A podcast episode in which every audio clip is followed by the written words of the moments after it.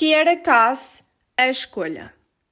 Não é o percurso mais gracioso até ao altar, nem o mais rápido. Com a perna do Aspen tão magoada, temos de costear lentamente até lá. Mas a quem mais poderia eu pedir para me conduzir? A quem mais é que eu teria pedido? O Aspen passara a ocupar um lugar desesperadamente vago na minha vida. Não de namorado, nem de amigo, mas de família. Temi que ele dissesse que não, que o encarasse de algum modo como um insulto. Mas ele disse que seria uma honra e abraçou-me quando lhe pedi. Leal e sincero, até ao fim. Este é o meu Aspen. Vejo finalmente o rosto familiar entre a multidão. A Lucy está ali com o seu pai. Sorri radiante de orgulho por mim, embora seja incapaz de tirar os olhos do Aspen. Ele endireita-se ainda mais quando passamos diante dela. Sei que em breve será a vez dela e aguardo-a com alegria. O Aspen não poderia ter feito uma escolha melhor. Ao lado dela, preenchendo as filas mais próximas, estão as outras selecionadas. Foi corajoso da parte delas voltarem por minha causa, considerando que nem todas as que deviam estar ali estão de facto. Ainda assim, elas sorriem, mesmo a Chris, embora eu consiga ver a tristeza no seu olhar.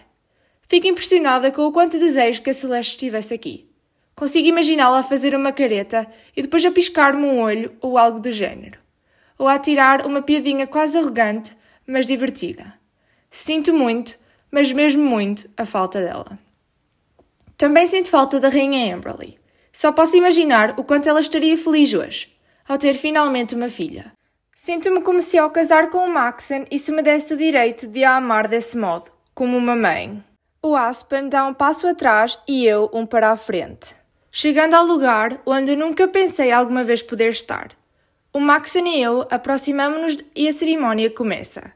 Ele segura-me nas mãos como se fossem a única coisa que o mantém preso à terra, e eu concentro-me nisso, enquanto me preparo para as palavras que estão para vir, as promessas que nunca quebrarei.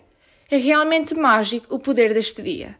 Mas, mesmo agora, sei que isto não é um conto de fadas. Sei que teremos tempos difíceis, tempos confusos. Sei que as coisas nem sempre acontecerão como desejamos e que teremos de trabalhar para nunca esquecermos que foi isto que escolhemos. Não será perfeito, não o tempo todo. Isto não é um felizes para sempre, é muito mais do que isso.